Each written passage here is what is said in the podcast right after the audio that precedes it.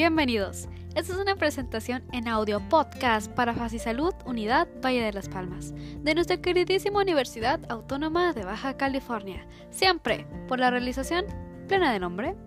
Este es un trabajo realizado con mucho amor por alumnos de la materia de biofísica funcional del grupo 422 o grupo 1, de su equipo favorito, el número 5.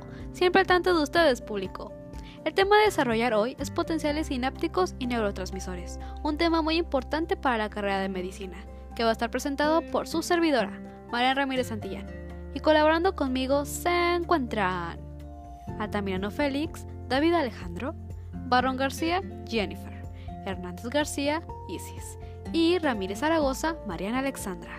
Esperamos que pasen un grato momento con nosotros, chicos, y con esto iniciamos.